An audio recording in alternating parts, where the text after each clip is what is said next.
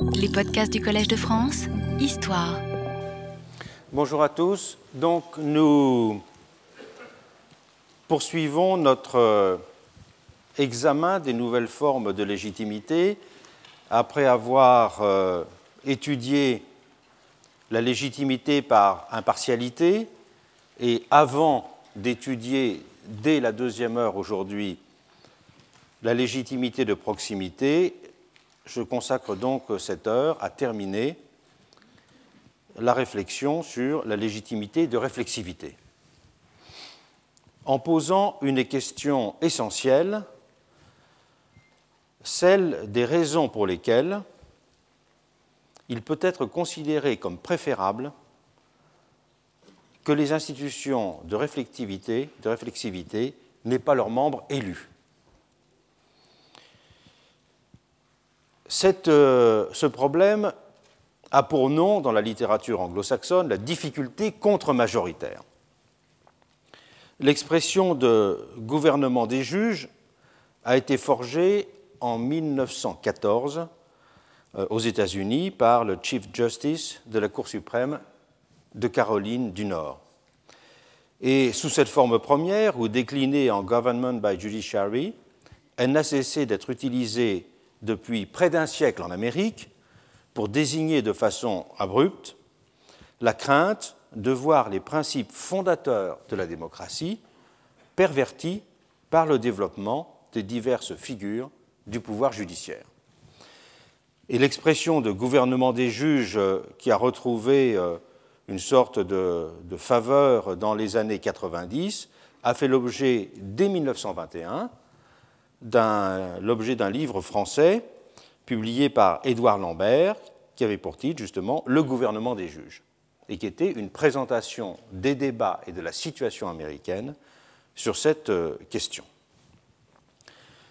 Et la fortune de l'expression le gouvernement des juges a été évidemment d'autant plus forte que ces pouvoirs judiciaires se consolidaient et que se développait le rôle des cours constitutionnelles dans presque toutes les démocraties surtout là, bien sûr, où s'effritait la légitimité des parlements et du système des partis. Dans les années 1980, en Europe, c'est probablement le cas italien qui était le plus emblématique de tous en Europe. Et la question des rapports entre constitutionnalisme et démocratie a donné lieu à partir de cette période à une avalanche de publications. Une question centrale suffit presque à en résumer le propos est-il démocratique qu'une poignée de juges non élus puisse imposer ses vues à une assemblée de représentants du peuple? Le problème peut être posé dans ces termes simples et forts. Ce problème, soulevé par l'exercice du contrôle de constitutionnalité, a trouvé sa dénomination dans les années 1960. On l'a appelé la difficulté contre-majoritaire et c'est un livre de l'américain Alexander Beichel qui a utilisé pour la première fois cette expression. Qualifier cette réflexion sur la légitimité d'une non-élection de juges qui pouvait remettre en cause des décisions venant d'organes démocratiques avait ce nom, la difficulté contre-majoritaire, dans la mesure où la démocratie est d'essence majoritaire, donc ce qui va contre la démocratie majoritaire. Cette difficulté a eu ses historiens et ses nombreux théoriciens. Je mentionne tout de même rapidement, parce qu'il y a une somme très importante de cinq articles qui ont été publiés par Barry Friedman depuis euh, les années, euh, la fin des années 90 jusqu'à 2002, successivement dans la New York University Law Review et dans la Yale Law Journal, qui avaient pour titre justement Histoire de la difficulté contre-majoritaire et qui représente jusqu'à présent la meilleure euh, synthèse sur la question. Et les approches critiques sur le sujet ont été particulièrement nombreuses aux États-Unis depuis une dizaine d'années. Un certain nombre de noms et un certain nombre de livres ont illustré la réflexion critique sur cette question. On peut notamment citer les noms de Jeremy Waldron, je pense particulièrement à son livre Law and Disagreement, de Larry Kramer, The People Themselves Popular Constitutionalism and Case for Judicial Review, qui est de 2004. Ran Hirschel, un livre qui s'appelle Toward Juristocracy. Il a inventé cette expression pour remplacer gouvernement des juges, juristocratie. Ou encore un livre qui a, été, qui a eu un très grand succès aux États-Unis, le livre de Mark Tushnet, qui s'appelle Taking the Constitution Away from the Courts. Le premier ouvrage à avoir euh, posé ces, questions avec une certaine ampleur théorique est un ouvrage euh, qui était paru un peu avant, un ouvrage paru en 1980 et qui fait toujours référence d'ouvrages fondateurs sur le sujet. C'est l'ouvrage de Ely, E-L-Y, Democracy and Distrust, The Theory of Judicial Review. Cette euh, question a donc connu depuis une dizaine d'années euh, un nouvel élan dans la réflexion juridique et politique américaine.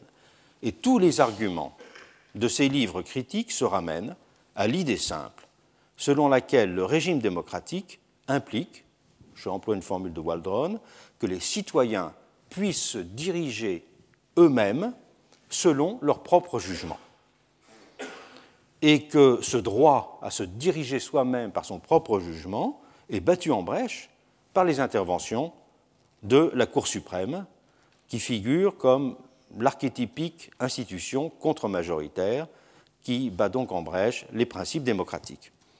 Et ces différents auteurs considèrent que la défense de la raison constitutionnelle ne fait au fond que réactiver et réactualiser les vieilles préventions libérales contre le pouvoir du nombre et que ce sont aujourd'hui les anciennes figures aristocratiques et capacitaires qui ont pris le masque des juges constitutionnels. Et dans cette querelle, Jeremy Waldron est celui qui a défendu le plus vigoureusement la raison majoritaire et l'assimilation de la démocratie au parlementarisme, puisqu'il a été jusqu'à défendre le point de vue de ceux qui considèrent aux États-Unis que l'adoption d'une déclaration des droits de l'homme constituerait une limitation inacceptable des droits du peuple à déterminer en permanence les règles qui le régissent. Il faut en effet rappeler qu'au moment de la discussion euh, de la Convention fédérale aux États-Unis, à Philadelphie, le, problème de l'adoption d'un Bill of Rights avait été euh, amplement soulevé et discuté, et finalement, il n'y avait pas eu d'adoption d'une déclaration des droits, considérant qu'une déclaration des droits serait en quelque sorte une sorte de limitation à la Constitution et une limitation donc au pouvoir euh, des représentants. Voir par exemple les, défenses célèbres de cette interdiction faites par Noah Webster. Et ces arguments invitent donc à réfléchir au changement qu'entraînerait, à l'inverse, l'élection des membres des cours constitutionnelles si on suivait ces arguments, si l'on élisait les membres des cours constitutionnels. Réfléchir à cette question, c'est, me semble-t-il, d'abord repartir de l'histoire, de ce débat permanent qu'il y a eu depuis deux siècles sur l'élection en général des juges. Les cours constitutionnelles trouvent leur raison d'être dans le travail de réflexivité auquel elles contribuent. Elles acquièrent de la sorte une légitimité que l'on pourrait qualifier de fonctionnelle. Mais faudrait-il donc, pour l'asseoir pleinement, doter ces cours d'une légitimité directement électorale? Pour introduire donc à cette question, je vais partir de l'examen plus général de la question de l'élection des juges ordinaires comme guide pour apporter des éléments de réponse à la question. Car les deux catégories de magistrats, du point de vue de la légitimité, présentent des traits comparables au regard de la création euh, normative. Ces juges ordinaires, ils sont, dans la plupart des pays aujourd'hui, nommés par le pouvoir exécutif. Et face à la montée en puissance de leur pouvoir, qui est lui aussi souvent critiqué par beaucoup comme irresponsable et non démocratique, parce que non élu, faudrait-il pour eux aussi envisager de le soumettre à l'épreuve des urnes pour lui donner un fondement plus incontestable? Il y a eu notamment en France, depuis une dizaine d'années, plusieurs ouvrages qui sont parus sur cette question, invitant à reconsidérer le mode de nomination des juges et suggérant qu'ils pourraient peut-être redevenir, comme cela avait été le cas autrefois pendant la Révolution française, des juges élus. La Révolution française avait en effet institué en son temps le principe de l'élection populaire des juges. Et les États-Unis d'aujourd'hui nomment leurs magistrats selon des procédures qui sont extrêmement diversifiées, je vais y revenir, mais dont beaucoup font appel à une forme de choix des citoyens. Et la prise en compte de ces deux exemples est donc importante pour tenter de répondre de façon argumentée à notre question. Faudrait-il envisager une élection des juges constitutionnels? Dans le cas français, l'élection des juges est adoptée en 1790 de façon quasi unanime dans le cadre de la réforme d'ensemble de l'organisation judiciaire. C'est une des décisions qui étaient les plus unanimes de euh, la constituante. Alors que beaucoup d'autres questions ont été âprement discutées lors euh, de cette euh, réforme judiciaire, le fait de confier au choix populaire la nomination des magistrats n'a alors suscité aucune controverse. Pour quelle raison? Tout d'abord parce qu'il y a, me semble-t-il, dans la France révolutionnaire, une sorte d'enthousiasme général pour la procédure électorale.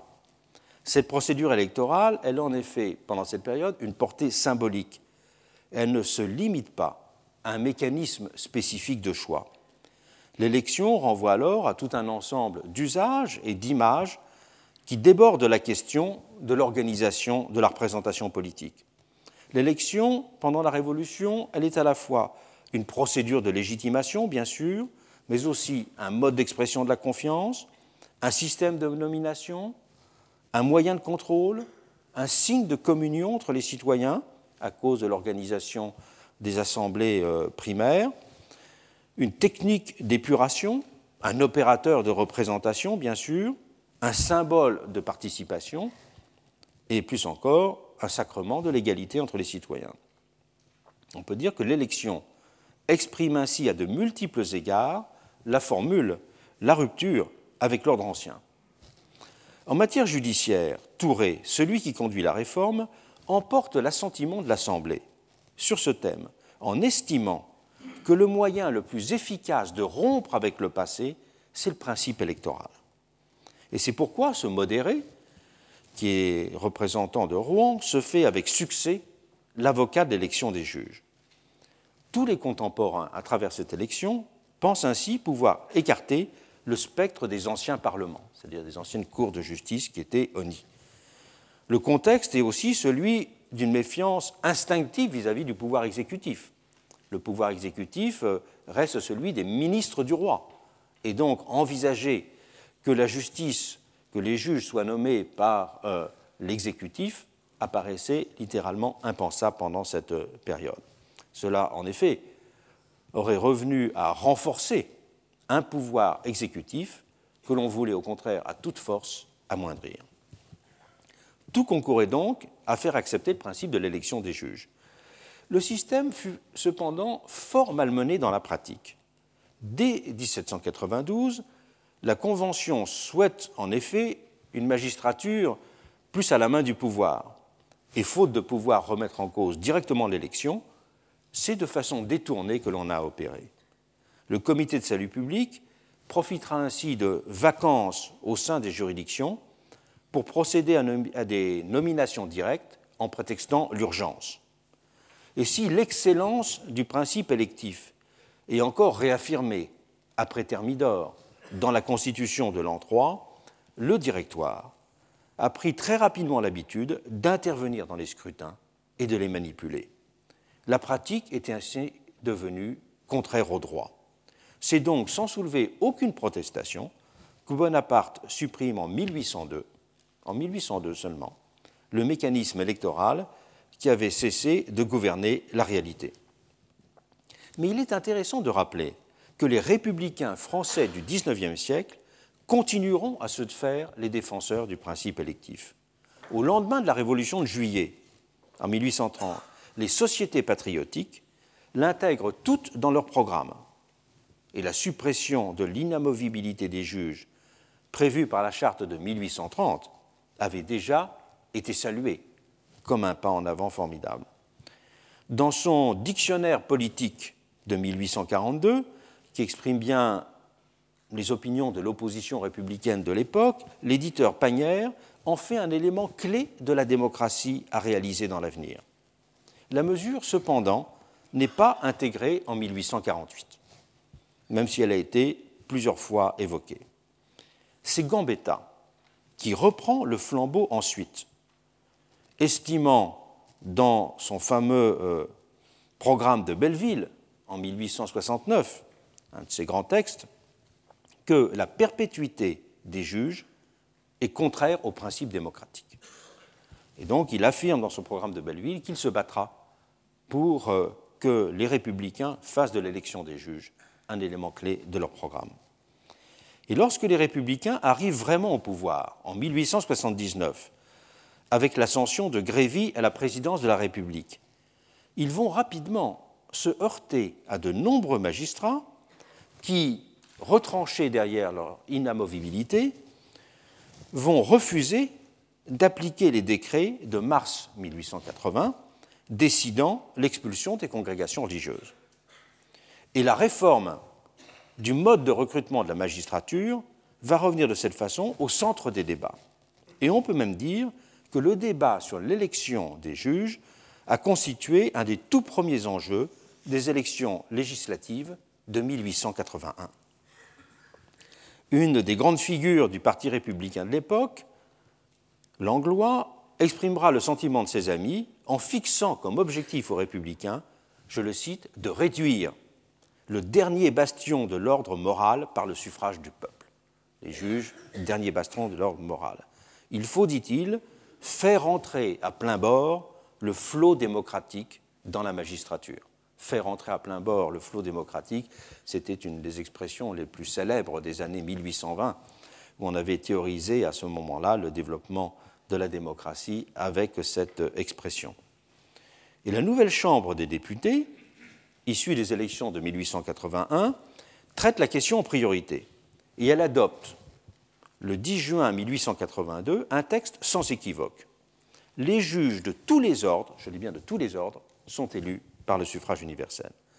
Le suffrage direct avait été écarté au profit de l'élection par un collège de délégués élus eux-mêmes au suffrage universel mais le principe électif était bien restauré. La mesure ne fut cependant jamais mise en œuvre, les décrets d'application n'ayant pas été publiés. Pourquoi? Pour des raisons purement politiques. Les députés redoutèrent très vite le danger que pourrait représenter pour le régime l'élection de juges royalistes dans la vingtaine de départements qui étaient encore tenus par l'opposition antirépublicaine. Le choix sera donc fait d'abandonner le projet en 1883 et à la place de procéder à une vaste épuration de la magistrature. Donc on a préféré l'épuration menée par un régime démocratique à l'élection directement démocratique. C'était clairement indiqué que l'argument démocratique concernant l'élection des juges n'avait été que circonstanciel ce qui était jugé décisif, c'était l'homogénéité de euh, la fonction des juges dans un monde républicain. Et la question ne sera du même coup plus jamais réinscrite à l'ordre du jour parlementaire par qui que ce soit en France. Euh, ce débat aura donc été le dernier. Cette épuration des juges, d'ailleurs, euh, pour euh, avoir lieu, il faudra un subterfuge juridique, c'est qu'on suspendra pendant six mois l'inamovibilité. Et donc, pendant la suspension de l'inamovibilité, eh on renverra les juges qui ne plaisaient pas. Et ce sera une des très grandes épurations administratives du XIXe siècle, qui suivra celle de la préfectorale et celle du Conseil d'État pendant ces mêmes années. L'exemple américain présente des caractéristiques presque inverses. Au niveau fédéral, la Constitution de 1787 avait institué une procédure de nomination à vie des juges par le président, avec confirmation par le Sénat. Le système électoral avait alors été repoussé par les pères fondateurs parce qu'ils doutaient de l'aptitude des citoyens à faire des choix qualifiés en cette matière, comme en d'autres d'ailleurs, on le sait. Et c'était tout à fait cohérent avec leur conception, que l'on pourrait dire capacitaire, et même aristocratique du gouvernement représentatif. Mais les choses seront en revanche envisagées différemment au niveau des États. Quelques pionniers adoptent ainsi assez tôt l'élection des juges au niveau des tribunaux de première instance, C'est le cas du Vermont, de la Géorgie, de l'Indiana. Et le mouvement s'accélère pendant la période de ce qu'on appelait la démocratie jacksonienne, de 1830 à 1837. Les nouveaux États qui rejoignent alors l'Union sont en effet marqués par un esprit de la frontière qui rend toujours suspectes les élites de la côte Est. Ce sera un mouvement permanent, considéré comme renvoyant presque à une société aristocratique d'Ancien Régime. Et ce rejet des élites de la côte Est va englober les juges, qui appartiennent en outre souvent aux partis fédéralistes et conservateurs, hostiles à la politique de Jackson. Et ces différents facteurs culturels et politiques conduisent peu à peu à étendre le système d'élection populaire des juges. À la veille de la guerre de sécession, il y a ainsi 24 États américains sur 34 qui ont des juges élus par les citoyens. Mais le système fut ensuite rapidement critiqué, les élections partisanes conduisant à ce que des manœuvres politiciennes finissent par dégrader l'institution judiciaire, cette institution judiciaire important en son sein les pratiques de vénalité et de corruption qui marquaient alors les partis. Et les espoirs populistes mis dans l'élection des juges cèdent ainsi la place à un très vif désenchantement dans les années 1860-1870. Il est tel que des États comme le Mississippi et le Vermont abandonnent même la procédure dans cette période. le système des élections partisanes recule alors dans tous les États américains. il ne concerne plus à cette période qu'un nombre qui est devenu limité. Et même aujourd'hui, il n'y a plus qu'un très petit nombre d'États, à l'aube du XXIe siècle, qui ont le système primitif d'élection euh, des juges. Une procédure dite d'élection non partisane a en fait été choisie dans la plupart des États comme euh, une alternative. Et ce sont eux, les États qui organisent des élections non partisanes des juges, qui sont les plus nombreux. Le but, si l'on veut, est d'avoir des candidats individuels pour tenter de repousser les effets pervers propres aux campagnes, aux campagnes partisans. Et les effets de ce système ont été jugés euh, mitigés.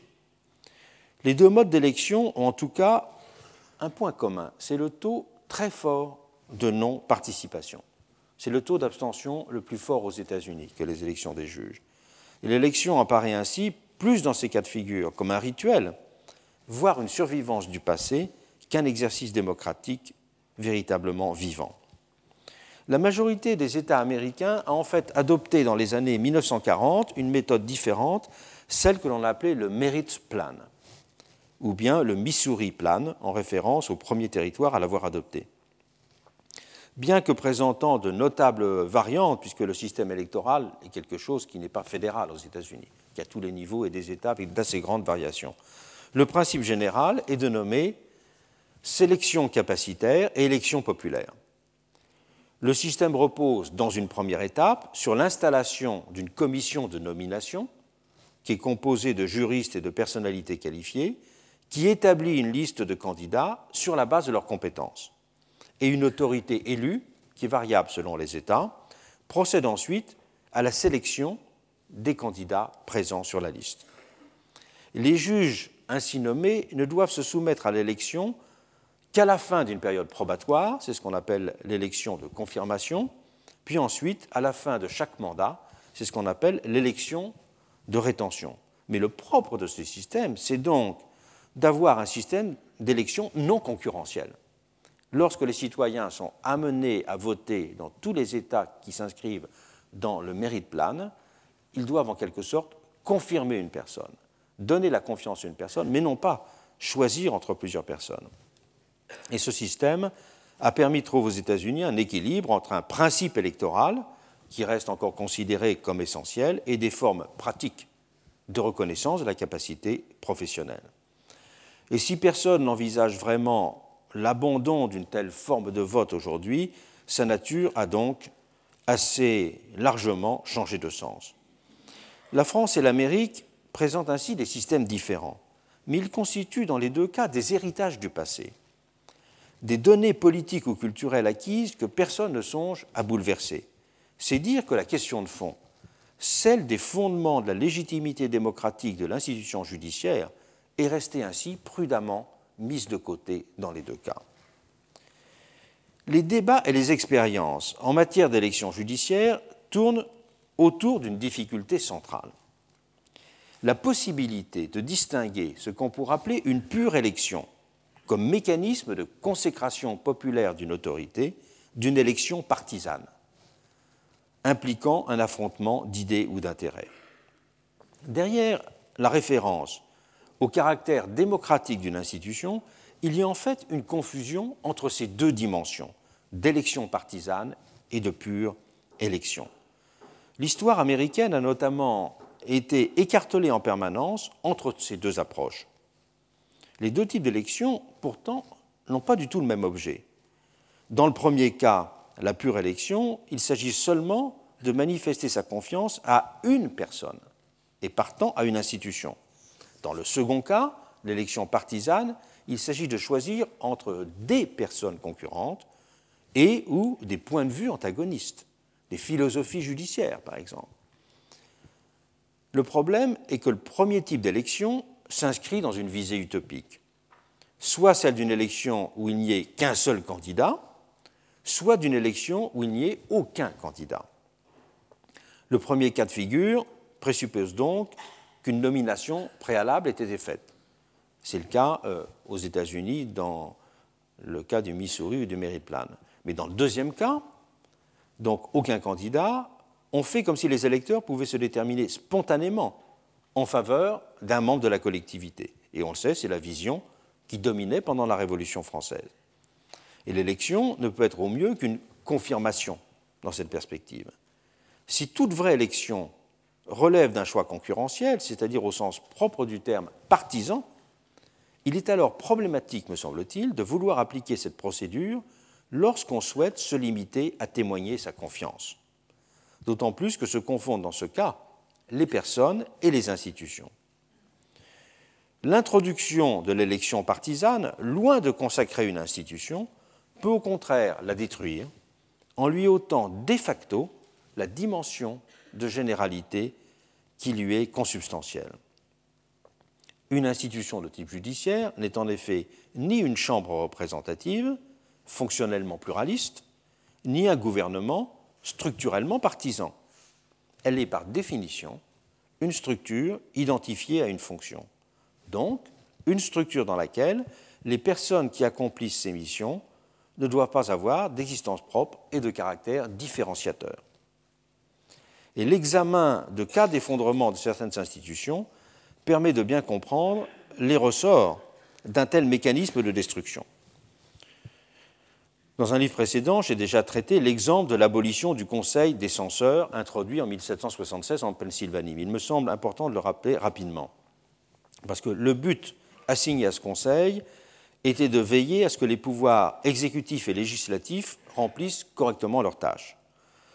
C'était un conseil des censeurs qui délibérait en public, qui avait un pouvoir de remontrance et surtout la capacité d'engager des poursuites judiciaires contre des agents publics qui étaient jugés fautifs et de recommander aussi l'abrogation de lois contraires à la Constitution ou même de convoquer une convention de révision.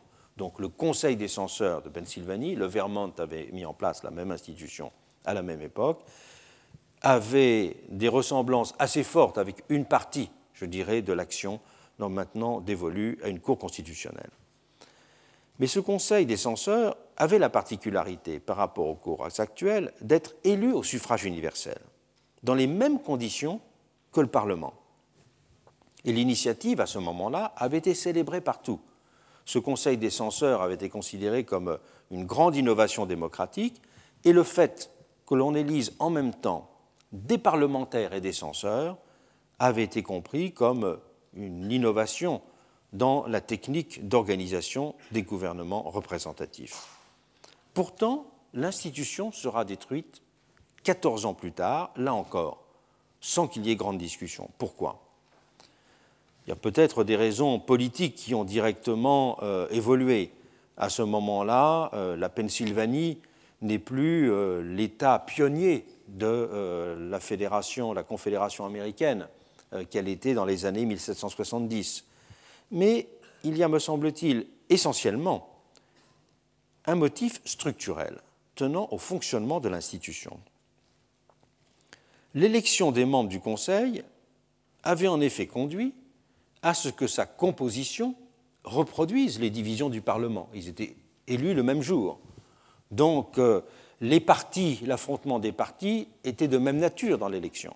Et donc la division des partis qui structurellement, je dirais, et normalement marque euh, la constitution du Parlement avait également marqué la constitution du Conseil des censeurs. Et sa fonction de gardien de la bonne marche des institutions avait du même coup perdu toute crédibilité, parce que chaque débat qu'il y avait dans le Conseil des censeurs était en fait un débat qui redupliquait les discussions parlementaires, qui ne se situait pas à un autre niveau, ni à un autre niveau dans les styles d'argumentation, ni à un autre niveau dans la façon de comprendre la représentation.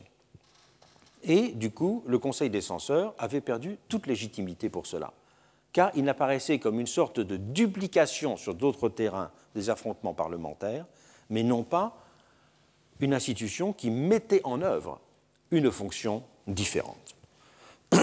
On pourrait faire le même constat à propos du tribunat français.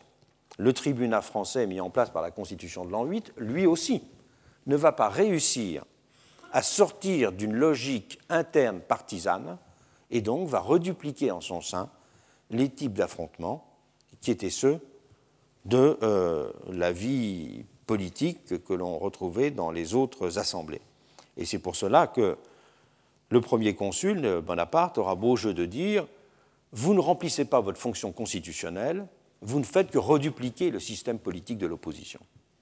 Et il euh, prendra prétexte euh, de cette situation pour supprimer l'institution en se trouvant face à un Benjamin Constant en très mauvaise position pour argumenter. Parce que Benjamin Constant avait bien compris le piège, justement, d'une opposition euh, qui se manifestait non pas à travers un débat sur les principes, mais à travers une reduplication du conflit politique, si je puis dire, du conflit partisan les rapports entre légitimité politique et légitimité fonctionnelle étaient encore perçus de façon très confuse à cette époque. Et donc, il est très frappant de voir que l'argumentation sur cette distinction entre institutions organisant la division sociale et partisane de façon légitime et institutions devant organiser de façon fonctionnelle la mise en œuvre de principes généraux n'avait pas été analysé. En témoigne le fait qu'un certain nombre de propositions de l'époque, au début du XIXe siècle euh, aux États-Unis par exemple, mais aussi un peu plus tard en France, voudront faire de l'équivalent d'une Cour suprême une troisième chambre. Pourquoi pas une nouvelle chambre? C'est notamment une idée qu'a vue Jefferson dans les années 1820. Euh, Et c'était donc revenir pour démocratiser l'institution à la vision qu'il fallait étendre le champ de la parlementarisation. Et aujourd'hui encore, un Jeremy Waldron, grand pourfendeur du pouvoir jugé exorbitant de la Cour suprême américaine, a pu défendre la thèse polémique selon laquelle le travail de Judicial Review aux États-Unis gagnerait à être effectué par ce qu'il appelait l'équivalent d'une Chambre des Lords modernisée. En rappelant, vous avez, vous avez mis en place une Chambre des Lords à l'ancienne, Chambre des Lords à l'ancienne avec presque des droits euh, qui sont acquis à vie eh bien maintenant, il faudrait passer une chambre des lords modernisée. Regardez l'Angleterre. Dans l'Angleterre, la plupart des lords maintenant viennent de la société civile et ne sont plus euh, des, des pairs à, à vie. Au-delà de leurs différences, ces expériences avortées, ces esquisses de projets invitent donc à reconsidérer le lien entre élection et légitimité, dans le cadre d'institutions qui ont, au sens large du terme, une fonction judiciaire. Le problème, on l'a dit, réside dans la possibilité pratique de dissocier élection politisante et ce que j'appellerais élection constituante, c'est-à-dire élection de confiance. Si l'institution de type judiciaire doit structurellement incarner une forme de réflexivité et d'impartialité, à distance de toute inscription dans un ordre partisan, elle ne peut donc prendre le risque d'une telle confusion. La manifestation de son caractère de généralité fonctionnelle risquerait ainsi d'être irrémédiablement compromise par son caractère électif. Reste en revanche poser la question de la crédibilité et de la confiance accordée à des institutions de cette nature. Alors que l'élection confère un statut de légitimité, c'est par leur qualité que de tels organismes doivent s'établir socialement. Le déclin de la confiance que les Américains placent aujourd'hui dans leur Cour suprême. Le Washington Post du 29 juillet a publié un sondage montrant qu'en deux ans, entre 2005 et 2007, 2005 est une date importante parce que c'est la fin de la, la Cour qui est présidée par Rehnquist et c'est la Cour qui devient présidée par Roberts. En 2005, il n'y avait que 19% des Américains qui trouvaient que la Cour suprême était devenue une institution moins impartiale et moins indépendante. Et en deux ans, ce pourcentage est passé à 31%. Donc, une institution qui suivrait ce cours verrait sa légitimité démocratique, pour le coup, elle, terriblement euh, mise en cause. À l'aube du XXe siècle, en 1905, la Cour suprême avait été ébranlée par le fameux arrêt Lochner contre New York.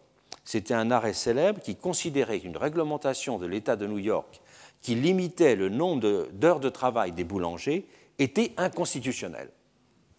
Et cette limitation du nombre d'heures de travail était inconstitutionnelle, avait dit euh, la Cour, avec, il est vrai, des, avis dissidents très célèbres, notamment euh, celui de Holmes, parce que c'est contraire au 14e amendement, qui est un amendement prévoyant la liberté de négociation. Mais bien sûr, il était apparu à tous évident qu'en prenant cette décision, la Cour avait pris une décision politique, prise au nom d'une vision doctrinaire de la libre entreprise, et que cette décision n'avait rien à voir avec une véritable protection de la liberté de contracter. Et pendant 30 ans, la Cour suprême ne se remettra qu'avec difficulté de cet arrêt Lochner, qui l'avait décrédibilisé et qui l'avait miné de façon interne. Et les juristes avaient dû ensuite déployer tout leur talent pour établir qu'un tel arrêt serait désormais impossible. C'est un sujet très important aux États-Unis. Et ce spectre de la Lochner Court, il rôde à nouveau en Amérique, avec l'accroissement circonstanciel du nombre des juges de la Cour suprême nommés par un pouvoir ultra-conservateur. Le passage de la Warren Court des années 60 et 70, dont l'esprit libéral avait révolutionné l'Amérique, à une Rehnquist Court, puis à une Roberts Court après 2005, très conservatrice, a indéniablement entamé le capital de confiance de l'institution. Et c'est ce qui a conduit beaucoup de juristes à changer leur fusil d'épaule et à prendre maintenant des positions qualifiées de selon le mot américain, de populiste sur la question.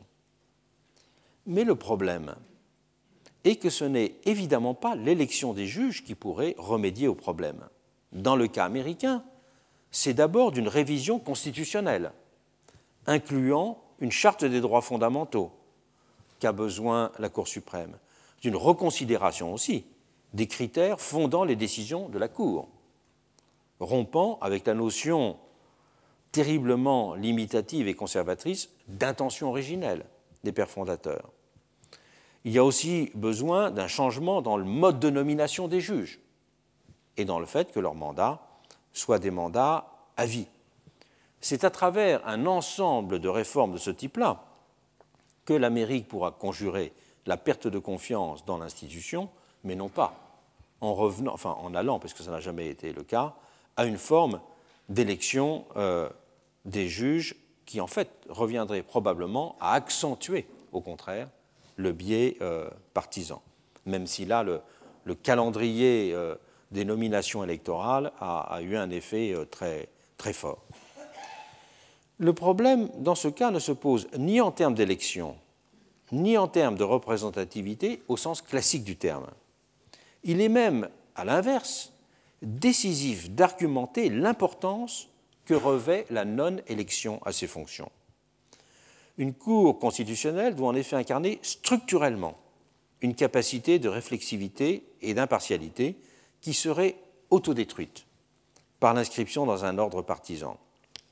Il s'agit au contraire de réduire la politisation de telles institutions à travers notamment des réformes de nomination de leurs membres, ce qui serait notamment tout à fait nécessaire dans le cas français, où, comme vous le savez, le mode de nomination est fait par les présidents des deux assemblées et le président de la République, sans qu'il y ait aucun système de confirmation parlementaire, euh, euh, ou autre.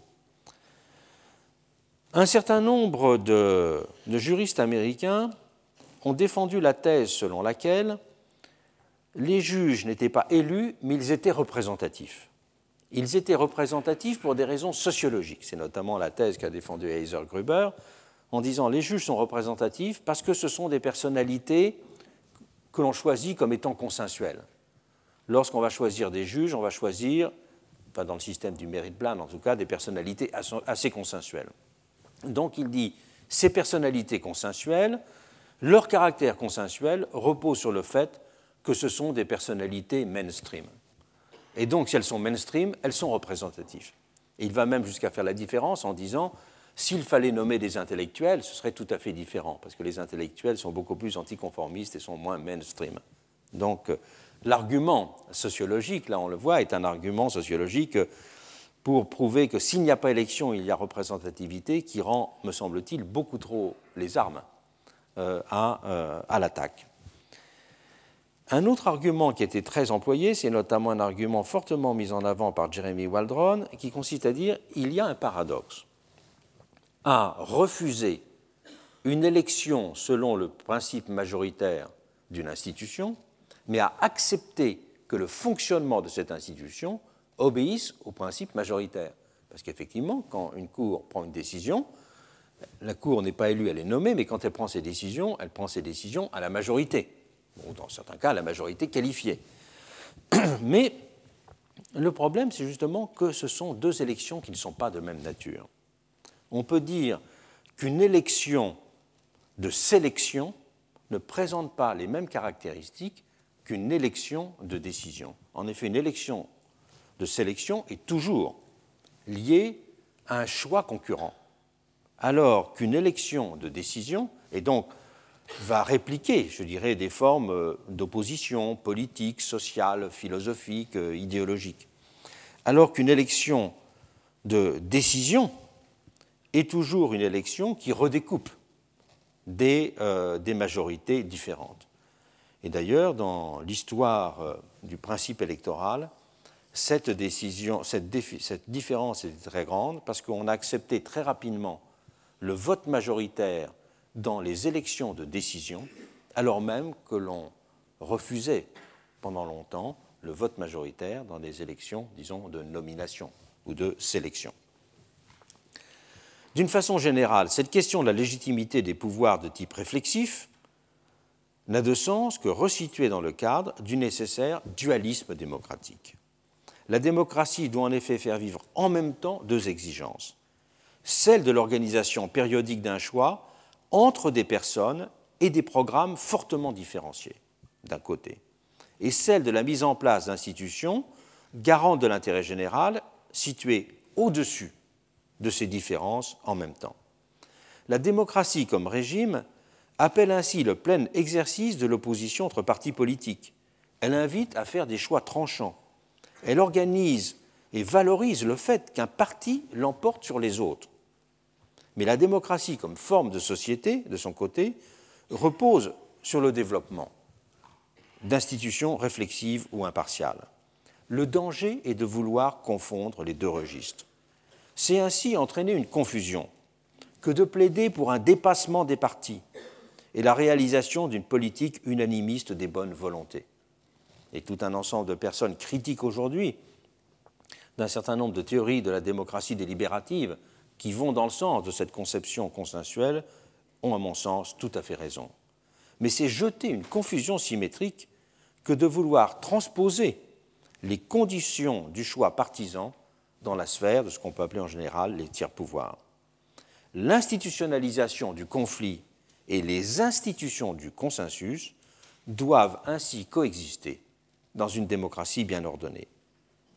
Mais comment alors traiter au fond la question de la légitimité des institutions de réflexivité et également d'impartialité, en reconnaissant d'abord leur caractère représentatif, tel que je l'ai décrit la semaine dernière, mais aussi en faisant de la réflexivité et de l'impartialité des qualités qui ne cessent d'être mises à l'épreuve devant les yeux du public.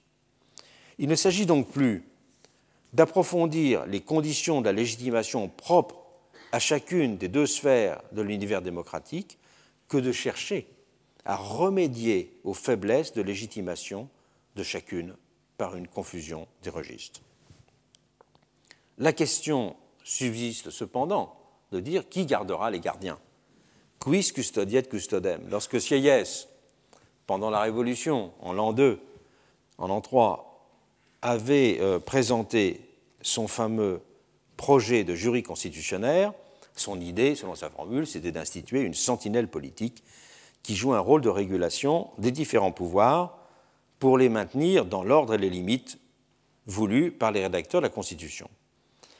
Et sa suggestion s'est d'abord euh, heurtée à la sensibilité moniste et légicentriste de la majorité de ses collègues, qui n'imaginaient alors la souveraineté du peuple que sous les espèces, classiques en France, de l'unité et de l'indivisibilité qui ne saurait jamais mal faire.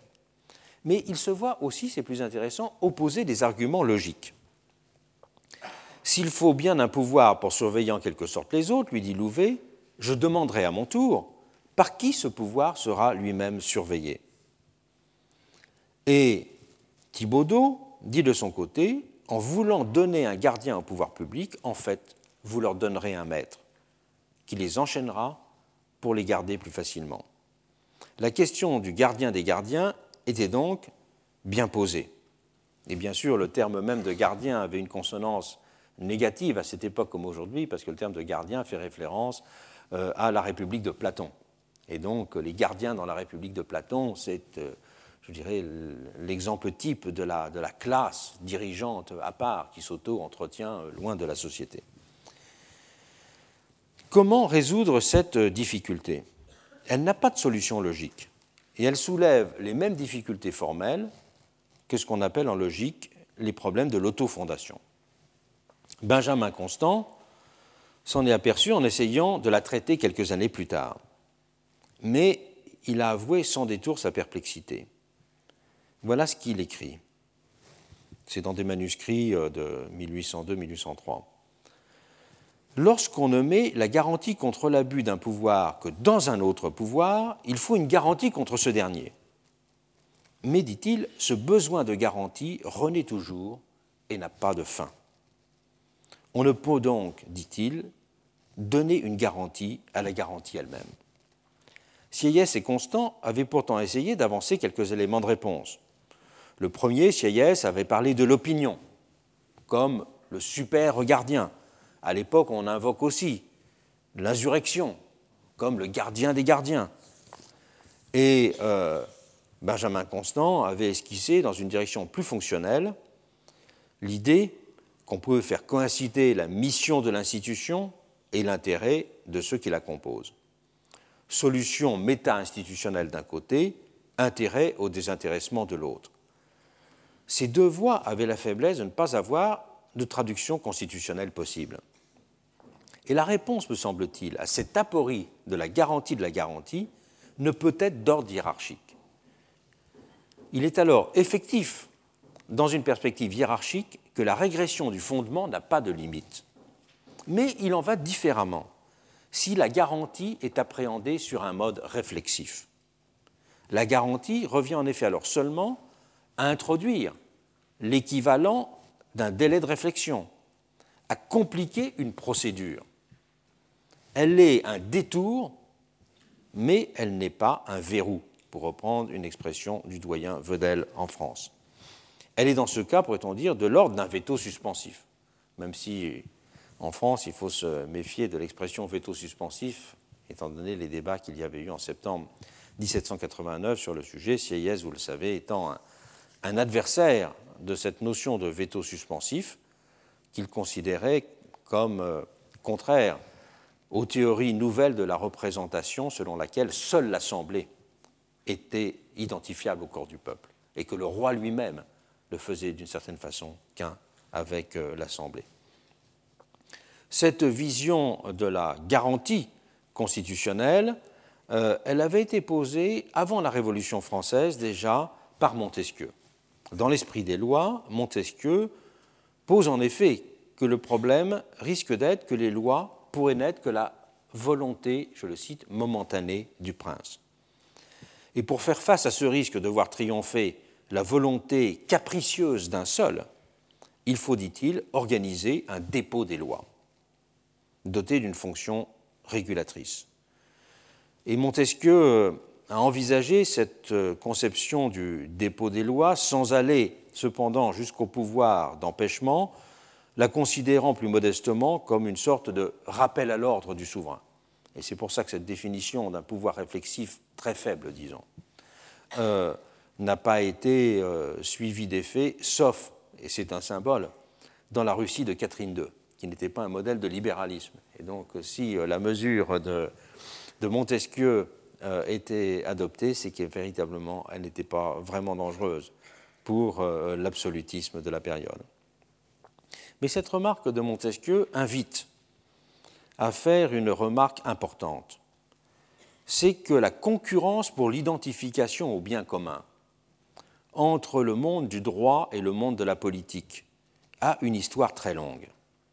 Cette histoire, avant même qu'elle se pose dans les termes que j'essayais brièvement de rappeler dans euh, les régimes contemporains, s'était posée depuis le XVIe siècle entre la couronne, les magistrats et les titulaires des grands offices pendant trois siècles, il y aura une sorte de concurrence pour l'incarnation de l'intérêt général. Le Parlement, dès le XVIe siècle, s'est présenté comme le gardien de la loi fondamentale, argumentant qu'il existait deux types de lois, les lois du royaume éternel et les lois circonstancielles dictées par les nécessités de l'action. Le Parlement devait veiller sur les premières, les lois éternelles, alors que le roi était maître des secondes. Tous deux veulent incarner le souci du bien public, mais le Parlement se conçoit comme le régulateur ultime de cet objectif. Il se conçoit comme le régulateur ultime de cet objectif en disant, au fond, dans la monarchie, il y a deux corps. Il y a le corps vivant et le corps permanent. Le corps vivant, c'est le roi mortel, et le corps permanent, c'est justement euh, ces magistrats. Vision de ces magistrats qui est, un, qui n'est inséparable d'une conception de la magistrature comme ayant une supériorité liée à l'exercice quasi divin de sa fonction. J'ai fait référence euh, la semaine dernière à, cette vieille idée que l'on trouve très fortement, euh, notamment dans le milieu des magistrats jansénistes, mais pas seulement, du juge-dieu. Et bien évidemment, cette image était mobilisée de façon très importante, à la fois par les historiens du droit et par les magistrats de la période historien du droit, je pense notamment euh, au grand ouvrage du XVIe siècle, qui est celui d'Étienne Pasquier, Les recherches de la France. Dans ses recherches de la France et dans ses pourparlers de la deuxième partie du XVIe siècle, il a euh, justement insisté sur cette idée que le but du Parlement et des cours de justice était de guider la volonté mal éclairée du roi individu. C'est dans ce texte-là que l'on rencontre pour la première fois cette idée du roi individu. Et la théorie médiévale des, deux corps du roi a été pour cela remobilisée à leur, euh, à leur profit. La défense de cette fonction parlementaire a été euh, donc inséparable de l'élévation morale de la figure du juge en conscience du royaume. Marc Fumaroli a justement souligné qu'il s'était pensé comme une élite et que l'habitus professionnel s'était lié chez eux à une appréhension politique et philosophique de leur rôle dans la cité. Et bien sûr, c'est avec cette vision des gardiens de la Constitution, c'est avec cette vision des deux corps de la souveraineté qu'a voulu rompre la Révolution.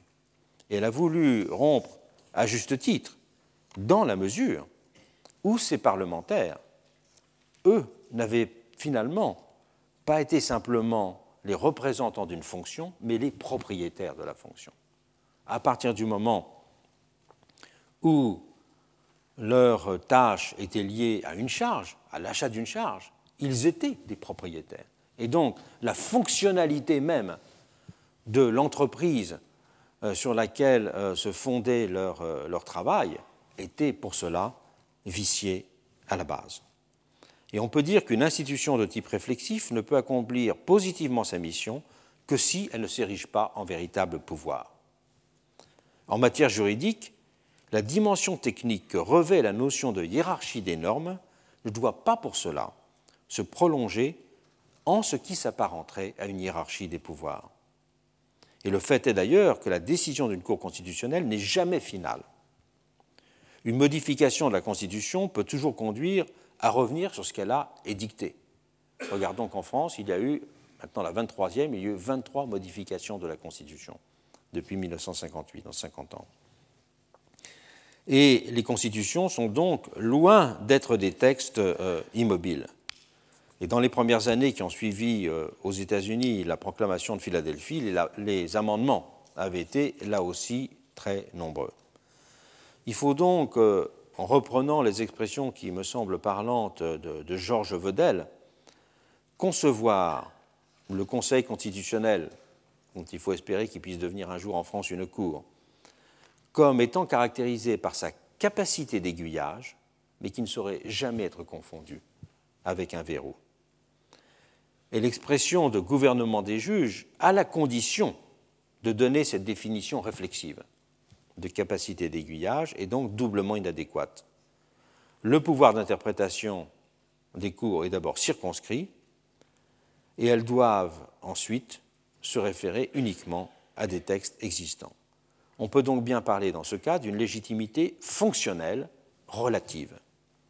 Légitimité relative liée à une dimension réflexive qui n'est pas d'ordre hiérarchique. Cette justice a ainsi des pouvoirs sans être un pouvoir. Et les juges constitutionnels en tant que personnes doivent pour cela s'effacer derrière leurs fonctions. C'est pourquoi la distinction entre leur situation et celle des titulaires d'office d'Ancien Régime est absolument euh, fondamentale la légitimité de ces juges ne peut enfin s'apprécier dans des termes équivalents à ceux d'une souveraineté. Outre une stricte légitimité de compétence, leur légitimité est davantage de l'ordre de celle que peut avoir une autorité, comme institution invisible. Elle n'est qu'une puissance indirecte. On peut dire de cette façon que leur légitimité est un capital, je l'ai déjà mentionné précédemment, qui peut aussi bien s'accroître que s'éroder, on le voit dans le cas américain contemporain. Il y a ainsi un véritable marché des légitimités relatives qui se met en place dans chaque pays. Marché qui règle pratiquement le degré de puissance indirecte exercée par des institutions comme ces cours. Plus la sphère politique partisane apparaît divisée, plus forte sera la légitimité d'une institution de réflexivité pour intervenir sur des sujets controversés. C'est ce que n'ont cessé de souligner d'importantes études portant sur le cas américain, montrant que la société avait beaucoup plus facilement accepté que ce soit la Cour suprême qui prenne position sur des sujets sensibles comme ceux de l'avortement que euh, des institutions parlementaires et que l'institution parlementaire s'est bien gardée dans ces cas-là de mettre en place la procédure d'overrule qui lui permettrait de dépasser euh, cette situation. On peut donc dire que la centralité de type de légitimité de cette nature, il consiste dans le fait qu'elle n'a rien de fixe. C'est une légitimité relative, c'est une légitimité qui est une construction quotidienne. Elle ne peut donc être une légitimité constitutionnalisée. Une autorité, par définition, c'est une légitimité qui est un économiseur d'argumentation, un économiseur de coercition, mais qui ne peut jamais, en tant que tel, être pleinement constitutionnalisée. Son organisation peut être constitutionnalisée. Les procédures de nomination peuvent être constitutionnalisées. Et dans ces domaines, il y a, en France et dans d'autres pays, encore beaucoup de progrès à faire pour euh, mieux structurer les cours euh, constitutionnels. Mais la légitimité finale de l'institution, elle est comme une, celle d'une autorité, elle est une qualité, elle ne peut jamais être un statut. Je vous remercie, donc on reprend dans trois minutes. Retrouvez tous les podcasts du Collège de France sur www.collège-de-france.fr.